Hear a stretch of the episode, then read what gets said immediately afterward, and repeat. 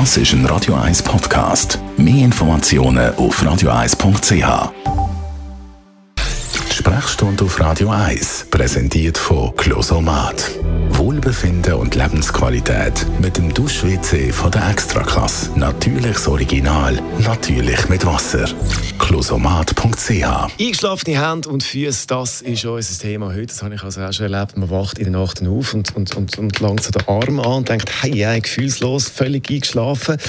Dr. Merlin Guggenheim, warum passiert das, dass einem zum Beispiel die Hand oder eben der Fuß einschläft?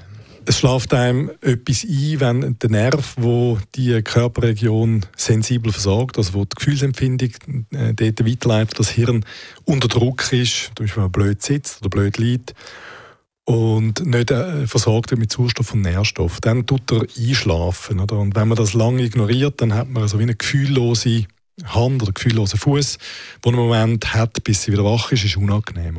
Eben, aber es wacht dann wieder auf. Jetzt äh, kann es nicht sein, dass wenn man jetzt da zu lang das Blut abklemmt wird oder auf den Nerv drückt, dass es da Folgeschäden kann haben.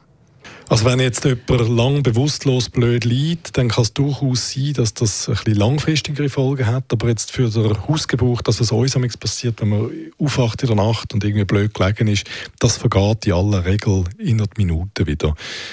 Vielleicht sollte man kurze Klammern machen, wenn jemandem alle Gliedmaßen häufig ohne klar ersichtlichen Grund, ohne dass man blöd gelegen oder gesessen ist, einschlafen und ein bisschen länger braucht, bis wieder aufwacht und man Eindruck hat, bleibende Gefühlsstörungen, dann kann das ein bisschen einen anderen, weniger harmlosen Grund haben, dann sollte man mal zum Doktor. Dr. Melin Guggenheim ist das zum Thema eingeschlafene Hände und Füße und weitere Gesundheitsfragen, Antwort auf Gesundheitsfragen gibt es jederzeit zum Nachlesen als Podcast Sprechstunde bei Radio 1 als Podcast auf radio1.ch. Radio 1